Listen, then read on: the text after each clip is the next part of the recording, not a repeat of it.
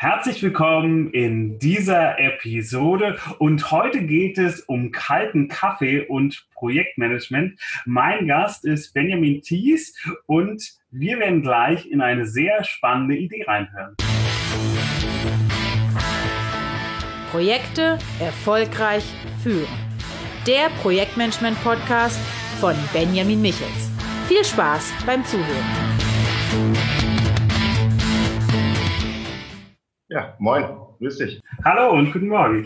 Ja, erstmal vielen Dank, dass du dir die Zeit genommen hast. Ähm, vielleicht magst du den Zuhörern einmal erklären, was genau ihr eigentlich anbietet und wie ihr eigentlich heißt. Genau, gerne. Also wir sind Philosophy. Das ist ein Schachtelwort aus der Philosophie und Coffee. Aus Liebe zum Kaffee. Wir haben Kaffee zu unserer Lebensphilosophie gemacht und widmen uns mit unserem Startup um alle Themen, die um guten Kaffee, Kaffeequalität und Kaffeegetränke in neuen, innovativen Formen. Ganz konkret bedeutet das Cold Brew Coffee. Ich weiß nicht, vielleicht haben deine Hörer oder Zuschauer das noch nicht kennengelernt. Das ist ein Kaffeetrend, der sich in den USA vor circa zehn Jahren gebildet hat und sich jetzt mittlerweile auch global ausbreitet, bei dem der Kaffee nicht mehr heiß gebrüht wird, sondern mit kaltem Wasser. Und dadurch kriegst du einen ganz tollen aromatischen Kaffee mit wenig Säure, wenig Bitterstoffen und einer ordentlichen Portion Koffein. Und das bringen wir jetzt auf den deutschen Markt. Okay, spannend. Und ähm, wie muss ich mir das vorstellen? Komme ich zu euch mit einem Kaffeebecher to go? Gibt es eine feste, feste Packung? Wie, wie sieht das aus? Den kannst du tatsächlich ganz klassisch, wie du auch deine Limo oder dein Bier kaufen würdest, im Handel kaufen. Ist eine Viertel-Liter-Flasche Mehrweg, eine klassische, klassische Bierflasche eigentlich. Und das auch, weil wir so ein bisschen mit Konventionen brechen wollten. Wir wollen nicht mehr der nächste Kaffee sein in Plastikbecher oder in To-Go-Becher, sondern wir wollen Kaffee wirklich zu einem ja, einem Getränk machen, was du auch mal mit an den See nehmen kannst, was du mitnimmst zum Campen, was du vielleicht auch abends im Club oder in der Bar servieren kannst. Okay, sehr spannend. Seit, seit wann gibt es euch? Also wie lange macht ihr das schon? Wir haben die Idee gehabt Mitte 2015. Dann haben wir circa anderthalb Jahre gebraucht und Ende 2016 haben wir gegründet. Das heißt, okay. GmbH Ende 2016 war wirklich auf den Markt gegangen, so im ersten, zweiten Quartal 2017. Okay. Ah, spannend. Äh, siehst du mal, Firmenform ist immer eine Frage, äh, wo ich auch ganz gerne reingucke. Ihr habt euch direkt für eine GmbH entschieden. Richtig, genau, haben wir gemacht, weil das eine etwas kompliziertere Gesellschafterstruktur war, die wir uns gewünscht hatten. Mag daran liegen, dass eine gute Freundin von mir Juristin ist und uns auch einen Gesellschaftervertrag geschrieben hat, bei dem es dann einfach irgendwo Sinn gemacht hat, uns auch für die längerfristige Entwicklung aufzustellen. Okay, und habt ihr, ähm, habt ihr da auch so Ausstiegsszenarien entwickelt? Also was ist, wenn einer der, einer der Partner aussteigen will? Ist das auch mit drin? Das ist auch mit drin, sogar ziemlich ausführlich. War okay. so, weil wir gesagt haben, wir haben alle Interesse an Getränken aus unseren aus unterschiedlichen Richtungen gesehen, aber. Und da wollten wir uns gegen absichern, dass zum Beispiel jemand Wissen aus der Firma mitnimmt. Wir wollten aber auch Exit-Szenarien haben für den Fall, dass wir klassisch Startup das Ding irgendwann verkaufen würden. Und dementsprechend ist das Ganze ja recht ausführlich, was, was so Rangfolgen angeht, was das Thema angeht, welche Schritte muss ich gehen, wenn es denn mal zu dem Punkt käme, dass ich sage, ich habe keine Lust mehr oder ich möchte. Okay, das ist äh, ziemlich viel. Also jetzt so von außen kann ich sagen, ähm, schon ein konkreter Ausstiegsszenario im Vorfeld zu designen, ist eher was, was bei Startups selten passiert. Also wünschenswert, weil es ist ja im Endeffekt ein gutes Risikomanagement. Einer will aussteigen, was tun wir jetzt? Oh Gott. Ähm, super, total gut. Und ähm, ihr verkauft den Kaffee jetzt schon. Also ich kann auf eure Webseite gehen und kann ihn kaufen. Genau, richtig. Wie ist, die, wie, wie, wie ist die Webadresse? philosophy.de und Philosophy mit S-O-F-F-E am Ende. Okay, ich verlinke das auch nochmal, genau, ich verlinke das nochmal unter den Shownotes und gleichzeitig unter dem Video, weil das heute ist nicht nur eine reine Podcast-Folge, sondern wir nehmen das Ganze auch noch als Video auf. Das heißt, du kannst auf meinen YouTube-Kanal gehen und kannst dir das parallel nochmal angucken. Okay, also ihr macht kalt gebrühten Kaffee. Jetzt interessiert mich ähm, natürlich so ein bisschen euer Background, vielleicht zuerst deiner.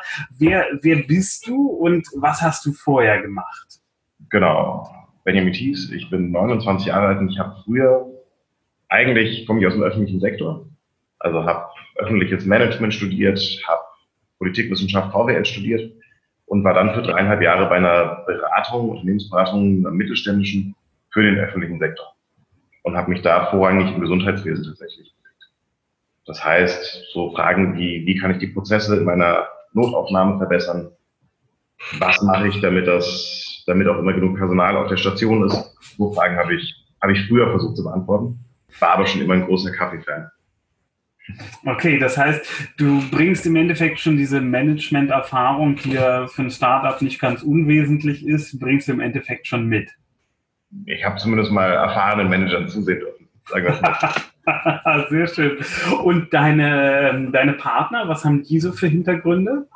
Genau, also Lukas, der als Zweiter mit ins Boot gestiegen ist, der hat mit mir gemeinsam studiert in Bremen und ist danach aber in die USA und hat dort in Silicon Valley studiert Dementsprechend ist er auch relativ schnell in diese Startup-Welt abgerutscht und war dann für vier Jahre in Kolumbien in Startups beteiligt. Und der dritte im Bunde, Chris, das ist eigentlich unser Herzstück, der ist nämlich Winzer und Getränketechnologe studierter.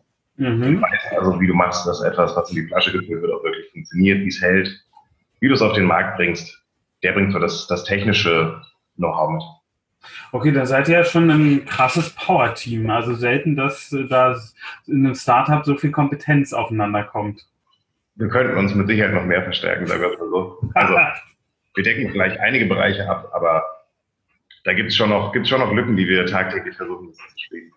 Gut, die gibt's, die gibt's logischerweise immer, aber ich finde, da seid ihr ja schon, seid ihr schon richtig gut aufgestellt. Also wenn ich überlege, ich habe mein erstes Unternehmen mit 15 gegründet und wir haben so ein bisschen Ware eingekauft und verkauft und hatten von nichts einen Plan und um, ähm, das sieht schon, sieht schon ganz anders aus.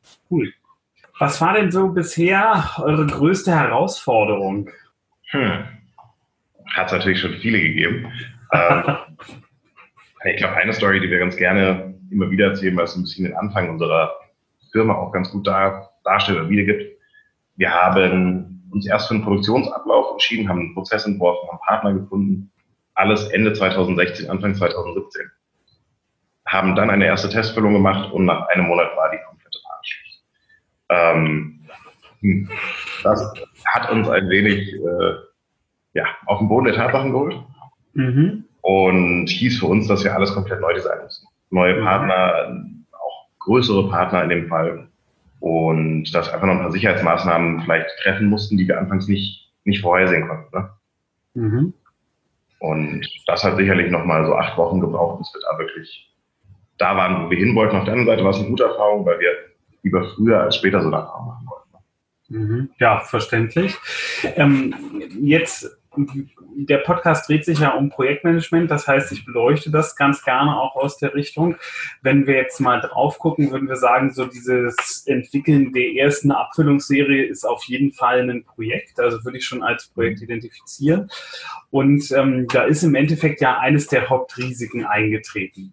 Mhm. Habt ihr euch vorher mit den Risiken auseinandergesetzt? Gab es da irgendwie Pläne, Absicherungen? Ähm, nein, da haben wir ganz schlechtes Projektmanagement betrieben. Wir haben uns im Vorhinein nicht wirklich mit, der, mit dem Szenario, dass das irgendwie schiefgehen könnte, beschäftigt.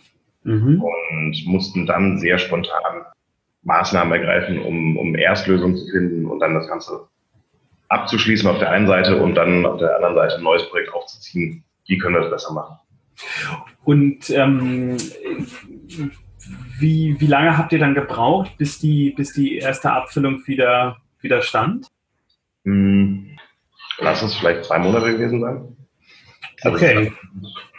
wir haben vieles verändert und denke ich auch vieles zum Guten, weil es uns flexibler gemacht hat, weil wir jetzt besser skalieren können. Mhm. Das hat ein bisschen mehr Zeit und Hirnschmalz gebraucht. Ja. ja, ich finde, man kann das immer aus zwei Richtungen sehen. Also aus der reinen Projektrichtung ist natürlich kacke, ohne Frage, wenn sowas passiert. Aber aus der Firmenrichtung lieber so ein Crash am Anfang, wo man noch ganz viel neu ausrichten kann, als dann irgendwo mittendrin, wo schon alles dann auf den Partnern und auf den Strukturen basiert. Also ich glaube, so ein System gewinnt da durchaus an Stärke. Ähm, Nochmal die Frage, das interessiert mich. Ähm, das war für mich jetzt noch nicht ganz klar geworden. Wo ganz konkret kann ich euch kaufen? Uns kriegst du zum einen online bei den üblichen Verdächtigen, einem Amazon, gut ist oder auch bei uns auf der Website. Mhm. Und sonst vor allem im Biofachhandel. Also wenn du eine Adventsfiliale, eine Basic, eine Vollkorner, was auch immer, bei dir um die Ecke hast, dann kannst du uns da auch einen Curry kriegen. Okay, also ihr seid ein echtes Bioprodukt. 100 Prozent. Okay, cool. auch Teil der Firmenphilosophie. So okay. bio wie möglich, so nachhaltig wie möglich. Wir versuchen Müll zu vermeiden. Wir versuchen die Flaschen, die wir benutzen, auch möglichst oft wieder zu verwenden.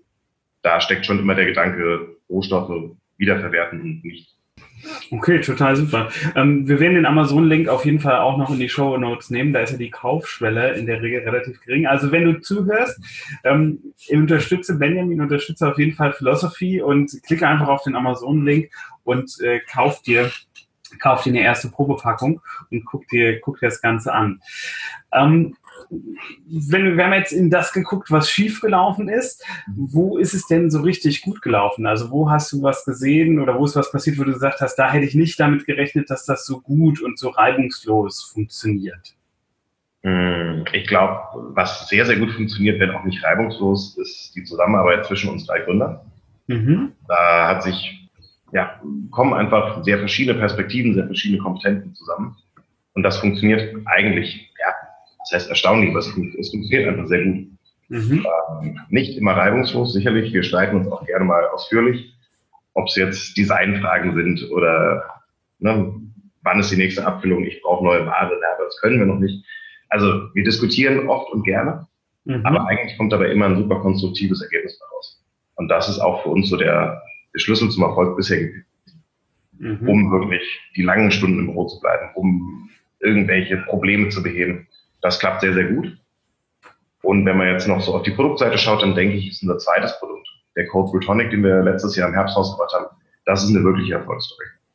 Der okay. hat den Kunden einfach super abgeholt, obwohl ich weiterhin super ab, wird super angenommen und ist für uns jetzt echt auch wirklich ein, ja, ein Zugpferd für die Firma.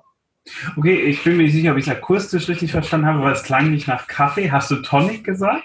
Richtig. Ähm, es gibt in den USA einen Cocktail, der heißt Espresso Tonic, wo du wirklich einen doppelten Schuss Espresso nimmst, Tonicwasser drauf und das Ganze dann als erfrischenden antialkoholischen Drink zum Sommer hin.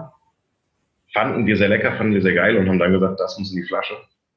Und deswegen haben wir jetzt unseren Cold Brew Coffee, also unser Erstprodukt genommen, haben dazu einen Tonic Water entwickelt und das füllen wir gemeinsam in eine Flasche. Okay, spannend. Das heißt, ihr seid im Grunde da in so einem kontinuierlichen Verbesserungsprozess, wenn ich das richtig rauslese.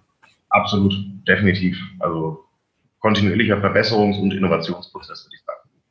Wir schauen eigentlich immer, dass wir die neuesten Trends irgendwo in den USA, in Asien uns abschauen, probieren das selber auch hier bei uns im Büro im kleinen Maßstab und schauen dann, was für uns so die nächsten Schritte sind. Okay, finde ich, finde ich total spannend, weil wir im Projektmanagement haben wir im Endeffekt zwei Varianten. Die eine Variante ist wirklich statisches Projektmanagement. Wir haben einen Projektplan und wie so ein Wasserfall arbeiten wir das alles ab. Und die andere Variante ist ja agil. Die läuft zwar auch normalerweise nach einem bestimmten Muster, aber eine wichtige Komponente davon ist der kontinuierliche Verbesserungsprozess und dass es halt kleine Inkremente gibt, also kleine Ergebnisse zwischendurch. Und ähm, das ist jedenfalls meiner Erfahrung nach das, wonach Startups ganz oft arbeiten, weil weil der Weg ja nicht erkennbar ist. Also wenn wir jetzt mal die Zeit zurückspulen, wir haben jetzt ähm, April 2018, springen wir mal in den April 2017. Hättest du da schon gedacht, dass du da bist, wo du jetzt bist? Und ähm, oder wie hast du es dir damals vorgestellt? Mm, das war gerade zu den Hochzeiten unserer kleinen Problemchen, von daher hätte ich nie ähm, tatsächlich auch vielleicht typisch Startup. Wir haben am Anfang extrem positive Forecasts gehabt und mussten dann auch lernen, dass das nicht immer so ist. Mhm. Ähm, nichtsdestotrotz, wenn ich jetzt zurückblicke, ein Jahr vorher, ist es ein Wahnsinn, was wir erreicht haben und es ist echt erstaunlich, was da, was da alles gerockt wurde. Also definitiv ein Weg, den wir so nicht, ja, nach Wasserfalldiagramm hätten planen können oder hätten so steuern können. Ne? Ja, also im Endeffekt eine große, eine große Unsicherheit, wie es eigentlich geht. Ich fand das spannend, was du gerade gesagt hast, dass äh, der Forecast nicht ganz, nicht ganz korrekt war, zu positiv. Also wir gehen halt davon aus, wenn man das jetzt im Businessplan zum Beispiel sieht, 70 Prozent aller Annahmen in einem Businessplan sind falsch. Ich mhm. äh, gebe an, an den Unis noch so ein paar Businessplan-Kurse und äh, da habe ich auch immer die, kommen die Studentenpläne und dann äh, gibt der Plan aus, dass sie nach einem Jahr anderthalb Millionen Umsatz machen und eine Million gewinnen. Klingt immer gut, ist aber leider total unrealistisch. was mich natürlich noch interessiert, wir haben ja immer so Projektmanagement, Taskmanagement. Es gibt ja in einem Startup extrem viele Aufgaben, auch mit ganz unterschiedlichen Prioritäten. Dann kommt plötzlich was hoch, was jetzt in dem Moment mega akut ist, aber noch vorher gar nicht abzusehen war. Wie behältst du über deine Aufgaben den Überblick? Mhm. Mm, wir haben da eigentlich zwei Systeme, die wir benutzen. Das eine ist OKR, eine Managementmethode, die in Silicon Valley entwickelt wurde, bei Intel, glaube ich, anfangs und mittlerweile auch in vielen anderen Unternehmen eingesetzt wird, bei der wir uns einmal im Quartal Ziele setzen, diese Ziele mit messbaren Kennzahlen oder messbaren Unterzielen wirklich ja, unterlegen. Und das bröseln wir dann auch vom Unternehmen auf die einzelnen Mitarbeiter, sodass ich eigentlich immer genau einen Überblick habe, was muss ich in den nächsten zwölf Wochen alles tun, um die Firma dahin zu bringen, wo wir gerne in drei Monaten stehen wollen. Das ist so die, ich sag mal, Makro-Projekt, Ebene für uns oder Management-Ebene für uns. Darunter tatsächlich so ja, Projektmanagement-Tools wie Asana. Also alles sehr IT-getrieben. Und dann gibt es da verschiedene Boards, wo wir uns in kleineren Teams auch gerne mal zu treffen und sagen, wie ist denn jetzt der Stand im Salesboard, wie läuft ein Unterprojekt Gastro-Akquise oder so. Okay, also ihr arbeitet im Endeffekt mit so einer, ich sag mal, Kanban-artigen Grundlage, wenn ihr diese Boards habt. Okay, genau. das ist ja auch spannend. Also jetzt so von außen kann ich nur sagen, ihr macht da ganz vieles total richtig. Also bin ich echt. Schauen wir mal, wie die ausgewogen ist. Ne? bin ich echt beeindruckt. Mal die Methoden versuchen wir anzuwenden. also ich nehme ja eine, eine ganze Interviewreihe jetzt mit Startups auf und ich vermute, also vielleicht irre ich mich auch und die, die Welt sieht ganz anders aus, als ich gedacht habe. Aber ich vermute ehrlich gesagt, dass ähm, ich nicht bei so vielen auf so systematische Vorgehensweisen mit OKR-Modell, Asana, Kanban-basierten Boards, Zieldefinition, kontinuierlichen Verbesserungsprozessen.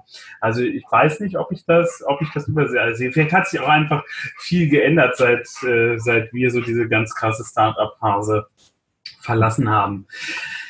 Wie, also Planung nächster Schritte ist noch eins, was ich draufstehen habe. Ich sag mal, vom Ziel zum Weg sind ja noch so zwei unterschiedliche Dinge. Ziel ist ja immer das, wo ich hin will, Weg ist der, den ich dann gehe.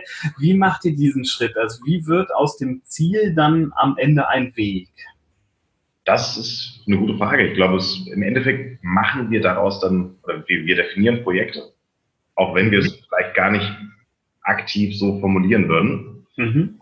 Ähm, aber im Endeffekt, wenn man es jetzt im Projektmanagement Methodenbuch sehen würde, dann machen wir kleine Projektgruppen, mhm. die sich das Ziel nehmen und dazu wirklich auch einen Projektplan entwickeln, der schon auch eine gewisse Agilität hat. Also im Wasserfall siehst du vielleicht bei uns im allerhöchsten Fall mal in der Produktion, bei der Produktentwicklung. Mhm. Aber selbst da arbeiten wir eigentlich und versuchen wir so agil wie möglich zu arbeiten. Das heißt, für die neue oder für die Entwicklung eines neuen Produkts ist die erste Aufgabe, wir holen uns 300 Kundenmeinungen zu zehn verschiedenen potenziellen Rezepturen ein und entwickeln dann wirklich jeweils drei Rezepturen, gehen damit an 30 Leute, holen deren Feedback ein, optimieren diese Rezepturen anhand der ersten 30 Leute und so wird es dann immer spitzer in der Definition. Mhm. Mit jeder, mit jeder Gruppe, mit jeder Fokus und das ist ja, das ist ja eine sehr systematische, fast schon wissenschaftliche Vorgehensweise. Naja, wir haben, also ja, vielleicht kann man es kann wirklich so sagen. Das mag auch an der, an der Industrie liegen, in der wir uns bewegen. Ne, wenn du ein ITs oder ein Softwareprodukt hast, eine Dienstleistung, dann bist du ja sehr agil auch in der Veränderung deines Produkts. Mhm. Dem Kunden hat der Button nicht gefallen, also schiebe ich ihn an eine, an eine andere Stelle. Das kannst du bei Getränken oder bei physischen Produkten, Lebensmitteln nicht so gut machen. Da hast du immer gewisse Mindestabnahmen. Bei uns vielleicht auch mal irgendwo um die 40, 50.000 Einheiten. Und da steckt dann schon ziemlich viel Kapital mit drin, da steckt viel Arbeit dahinter. Deswegen müssen wir eigentlich so viel Vorarbeit leisten, bevor wir dann wirklich den Schritt wagen zu sagen, jetzt probieren wir es mal. Mhm. Und ich sag mal, ihr ähm, steht ja jetzt noch äh, relativ am Anfang. Wie viele, wie viele Produkt, unterschiedliche Produkte habt ihr aktuell? Das sind aktuell drei. Mhm. Das ist einmal der pure kalte Kaffee, der Cold Brew Pure und dann der Cold Brew Tonic. Das sind beides Produkte für den Handel, gibt's im Kasten in der Flasche. Und für die Gastronomie beziehungsweise für Cater haben wir so eine Zapfanlage entwickelt. Mhm. Und mit der kannst du dann den Kaffee zapfen. Das sieht aus wie Guinness Bier, ist aber unser Kaffee.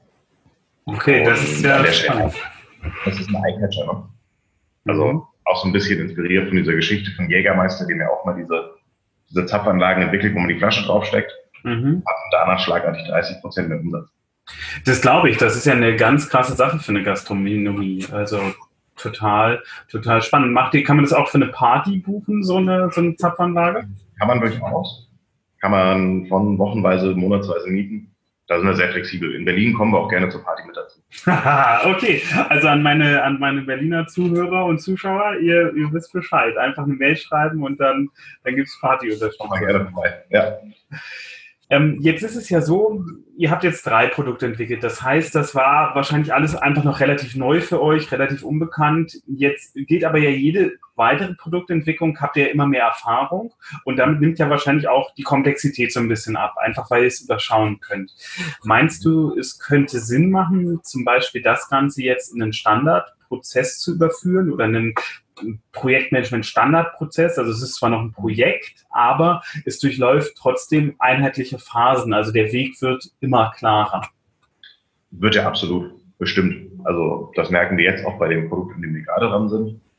Da gibt es schon nochmal, ich darf nicht zu viel erzählen, aber verändern das Gebinde, die Flaschenform, in der das Produkt sein wird. Das stellt uns schon nochmal vor neue Herausforderungen, aber grundsätzlich ist es absolut so, wie du es beschrieben hast die Schritte sind definitiv klarer. Teilweise haben wir auch schon die Partner, mit denen wir eh zusammenarbeiten. Mhm. Und das erleichtert uns die Arbeit und macht es auch wirklich ja, zu einem standardisierbaren Prozess. Mhm. Also denke ich, ist definitiv so. Okay, finde ich, finde ich total spannend, weil es zeigt im Endeffekt, gerade am Anfang, wo dieser große Nebel noch da ist und man ganz wenig mehr sieht, da braucht man einfach diese Agilität, um sagen zu können, wir gehen einen Schritt, dann gucken wir Neuausrichtung, einen Schritt Neuausrichtung. Und ähm, je mehr Erfahrung kommt und je klarer die Sicht auch wird, desto leichter lässt sich das dann doch wieder wasserfallmäßig vorausplanen. Und ähm, ja, total, finde ich total spannend. Was steht jetzt ganz konkret bei euch als nächstes Projekt an? Mm, das ist auf der einen Seite ein neues Produkt. Das ist so, ich sag mal, das, das Thema von Chris und von unserem Kollegen, der sich um den Kaffee kümmert. Und für Anna, die mit mir gemeinsam den Vertrieb macht, ist es tatsächlich die Gastronomie zu erschließen. Mhm. Das heißt, wir wollen raus, wir wollen gerne im Biomarkt bleiben, aber wir merken, der Kunde muss das Produkt kennen. Mhm. Der muss es schon mal woanders probiert haben, der muss wissen, wie es schmeckt. Und da sehen wir wirklich die Chance eher im Café, in der Bar, im Restaurant. Mhm. Und das ist jetzt so die Aufgabe, wo wir sehr, ja, sehr nah an der Straße viel Klinkenputzen machen und möglichst viele Gastronomen einfach versuchen, unser Produkt zu zeigen, sie davon zu begeistern und dann zu tun. Ja, sucht ihr, sucht ihr dafür noch Vertriebler oder? Suchen tue ich sie auf jeden Fall. leider nicht. Das ist immer so das Schwierige als Startup. Mhm. Also klar, ne, unser Team könnte gerne auch wie bei Fritz Kohler oder bei anderen großen, ich würde mir ein Vertriebsteam von 40, 50 Mann wünschen, wäre toll. Aber du musst ja auch bezahlen können und das ist der Punkt, an dem es als Startup halt immer wieder hapert. Ähm, ist bei uns aktuell tatsächlich so, dass wir das zu zweit stellen müssen. Mhm. Und natürlich versuchen wir dann Familie, Freunde, Kunden auch mit einzubinden, zu sagen, hey, wenn du mal wieder in der Lieblingscafé gehst, nimm doch mal eine Flasche mit. Das mhm. machen wir schon gerne. Genau. Ja, ist ein, ist ein ganz spannender Punkt. Also äh, ist meiner Erfahrung nach so und jetzt auch die, die Unternehmen, die ich begleite, da sehe ich das auch, dass es im Endeffekt genau die gleichen Entscheidungen sind. Es ist eine bestimmte Menge Kapital vorhanden und es kommt ein bestimmter Cash auch durch die Verkäufe zurück. Aber wo investiere ich den jetzt rein? Und meistens geht es gerade in so einem produktionsgetriebenen Unternehmen dann einfach ins Produkt, um mehr Produkt herstellen zu können und auch die Nachfrage bedienen zu können, weil es ja im Endeffekt eine Vorfinanzierung ist. Also ihr müsst ja die Ware vorfinanzieren, bevor ihr überhaupt irgendwas an Geld zurückkriegen könnt. Also das, das ist, das ist durchaus, durchaus verständlich. Wenn du dir jetzt ähm, eure internen Strukturen anguckst, wie ihr arbeitet, auch von den Systematiken her, was würdest du da als nächstes anfassen und verbessern?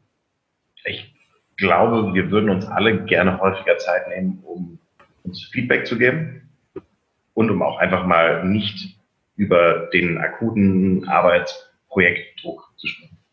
Also wir merken schon häufig, dass wir einfach vielleicht auch zu viel anfassen auf einmal auch ein klassischer Startup-Fehler, glaube ich, dass zu viele Projekte parallel laufen und dass dann die Kommunikation zwischendrin auf der Stadt bleibt. Mhm. Also was, was in großen Konzernen vielleicht die Kaffeepause ist, die irgendwie versucht wird abzuschaffen, davon könnten wir noch mehr gebrauchen. Ja. Und da sind wir dran, versuchen uns auch jedes Mal, wenn wir miteinander sprechen, irgendwie wieder zu erinnern, lass mal weniger machen, lass mal auf ein, zwei Kernprojekte fokussieren. Aber dann hast du als Startup irgendwie doch immer ja, das Bedürfnis, noch den nächsten Schritt zu gehen und das nächste Projekt anzufangen.